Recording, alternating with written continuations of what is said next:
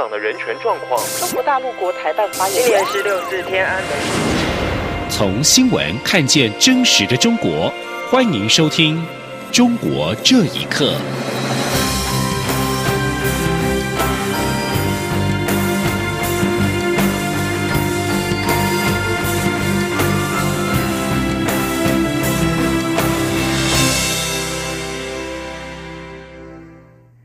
听众朋友们，晚安，欢迎收听《中国这一刻》，我是李自立。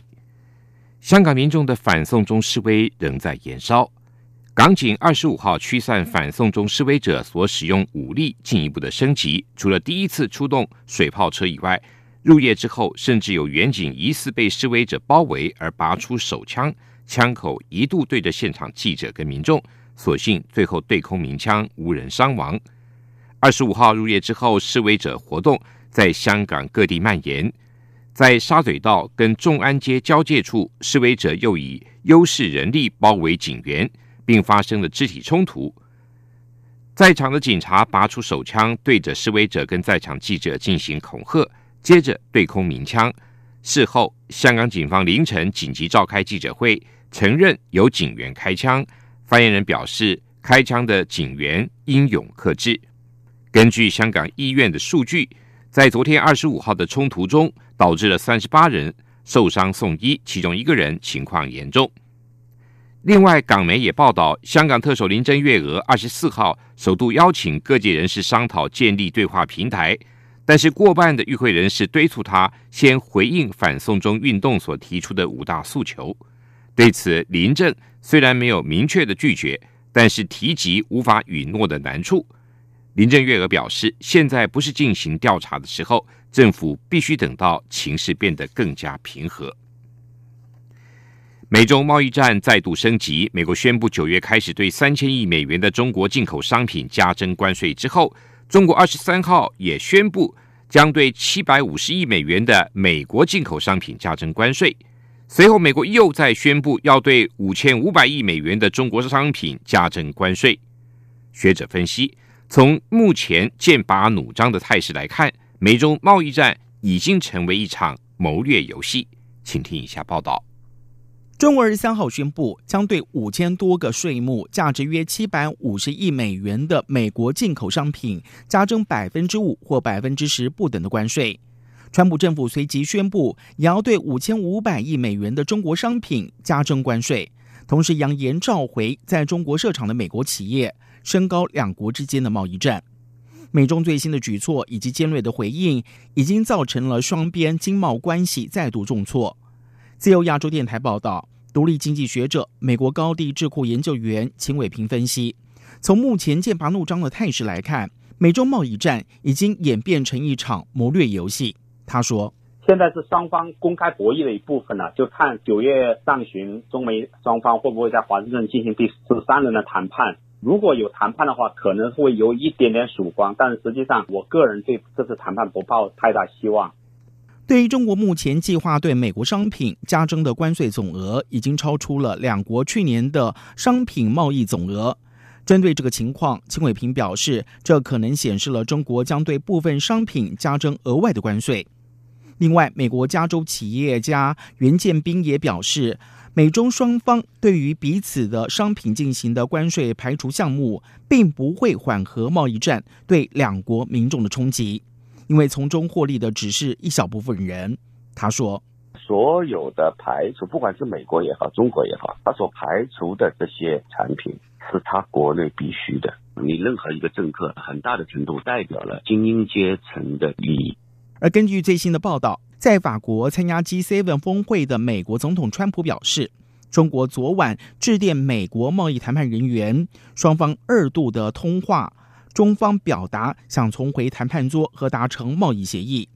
川普说，双方很快将会展开磋商，他并认为能够达成协议。美中两国的经贸争议以及协商，也牵动了世界各国的经济波动。这场经贸战如何的解决，如何往双方都能够接受的方向走下去，也备受世界各国的关注。央广新闻整理报道：美洲贸易战在八月下旬急剧的升温。中华经济研究院大陆研究所所长刘梦俊分析，中国一改过去被动式的回应，可能是为了转移国内对香港反送中抗争的注意力。请听记者杨文军的报道。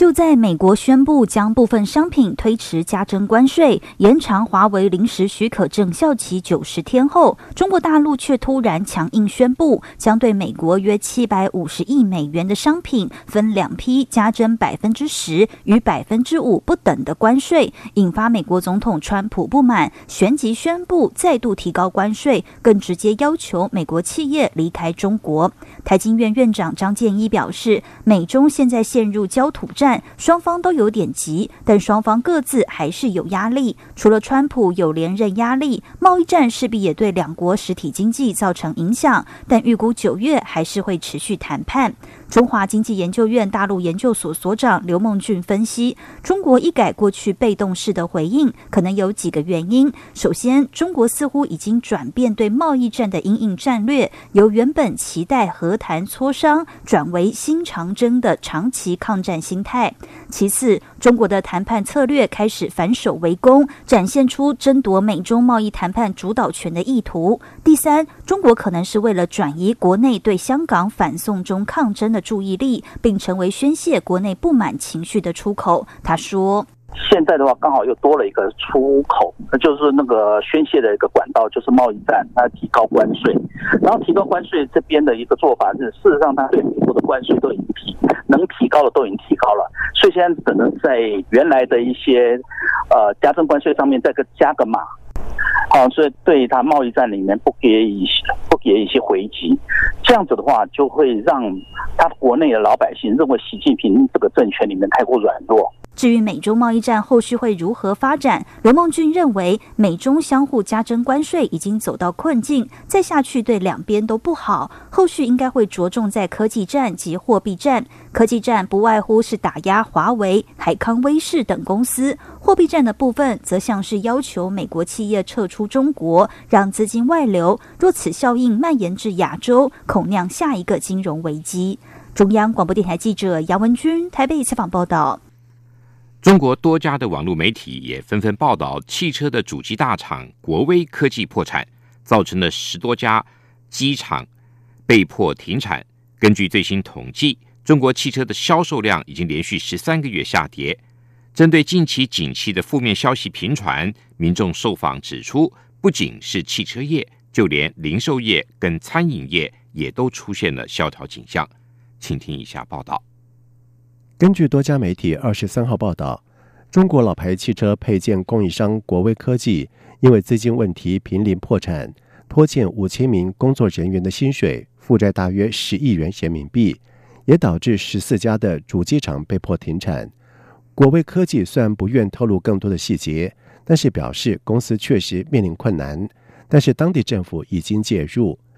最新的数据显示，中国汽车产业正面临寒冬。继去年中国汽车业出现二十八年来的首次下滑之后，截至到今年八月，中国汽车产业销售量已经连续十三个月同比下跌，就连新能源汽车销售量也首次出现了负成长。汽车业纷纷都在想方设法力拼图存，而对于受到景气冲击，近期各行业不断出现了负面消息。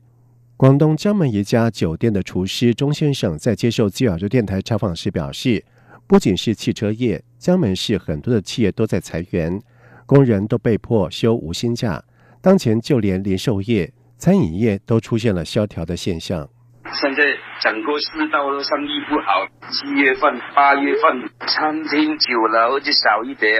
工厂没事做，没有钱的人消费不起嘛。跟这个世道贸易战有关系的。很多人都宁愿在家里吃，现在没钱都不舍得在外面吃饭，那么到处讲人呢。而广东珠江三角洲曾经是中国经济最活跃的地区之一，但是随着经济成本的增加，外商开始撤离，加上美中贸易战的开打，加速了外商撤离中国的脚步。仲先生说，东莞、江门等很多工厂正在以各种的方式降低生产成本求生存。工厂没事做就放假喽，放一天两天再开工一天呢。很多工厂的老板呢也是做生意难做嘛，他没有货做就放假咯，有货做才叫员工上班，那是这样咯。有的养不起那么多人，老板亏本呃关门了嘛，倒闭的。国际货币基金已经示警，受到美中贸易冲突的影响，中国经济正在减缓。若美国进一步对中国实施加征关税，中国经济恐将步入大幅减退。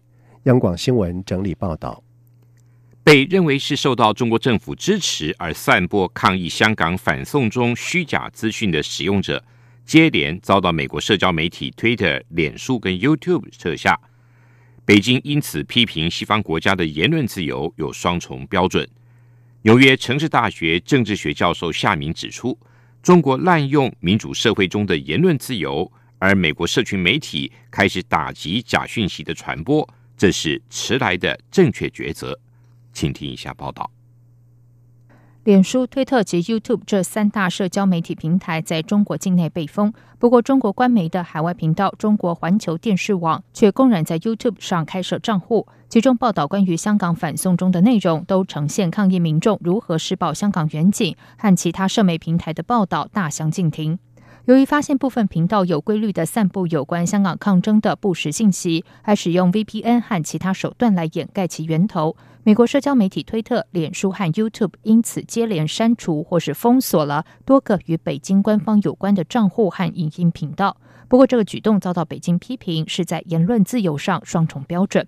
对此，总部在华盛顿的英文网站“改变中国”的创办人兼编辑曹亚学在接受自由亚洲电台采访时表示：“西方社媒平台的做法是正确的。”他说：“为什么中国啊，中国的普通推友上推特？”会被问话，会被强迫删推，甚至会被投入监狱。而中国的官方媒体水军可以在推特、可以在脸书、可以在这个 YouTube 上啊大行其道。我很赞赏这个西方企业这样的做法，他们之前也有在反对俄罗斯。对这个在美国竞选当中的这个 disinformation，在香港抗议问题上去清除这些啊假宣传，那是顺理成章。纽约城市大学政治学教授夏明进一步指出，中国刻意将传播媒体守门人的角色和独裁政府的政治宣传混为一谈，是滥用民主社会中的言论自由。而美国社群媒体开始打击假讯息传播，这是迟来的正确选择。夏明认为，极权主义的宣传效应越来越少。他的这个极权主义这个宣传呢，那么出现了它的一个呃，就是呃边际效应，就是它的投资越来越多，但它的效应呢是越来越那个那个少，所以它越来越出现这种那个事倍功半的效应呢。虽然根据美国一九九六年的通信规范法的规范，推特、脸书和 YouTube 根本就不必为其使用者的行为负责。不过这次他们愿意高调对抗北京干预舆论的造假行动，显示这些西方社交平台决定挺身为捍卫自由的基本价值观定定游戏规则。倡导言论自由的美国笔会对他们的行动大表欢迎。华盛顿邮报由编辑委员会发出的评论文章也赞扬这些社交平台的做法。但同时也认为，社交平台必须以更加谨慎和成熟的态度，应应未来的全球信息战。央广新闻整理报道：四川近来再传问题疫苗，有家长发现部分疫苗接种记录被涂改而起疑。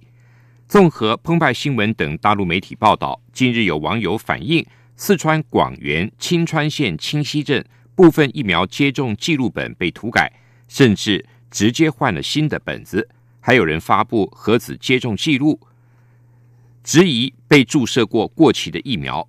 青川县卫生健康局微博、微信今天凌晨通报指称，经过初步调查，清溪镇的疫苗采购管道合法，尚未发现接种过期疫苗的问题。但清溪卫生院对预防接种讯息的涂改、销毁跟更换新政的情况属实。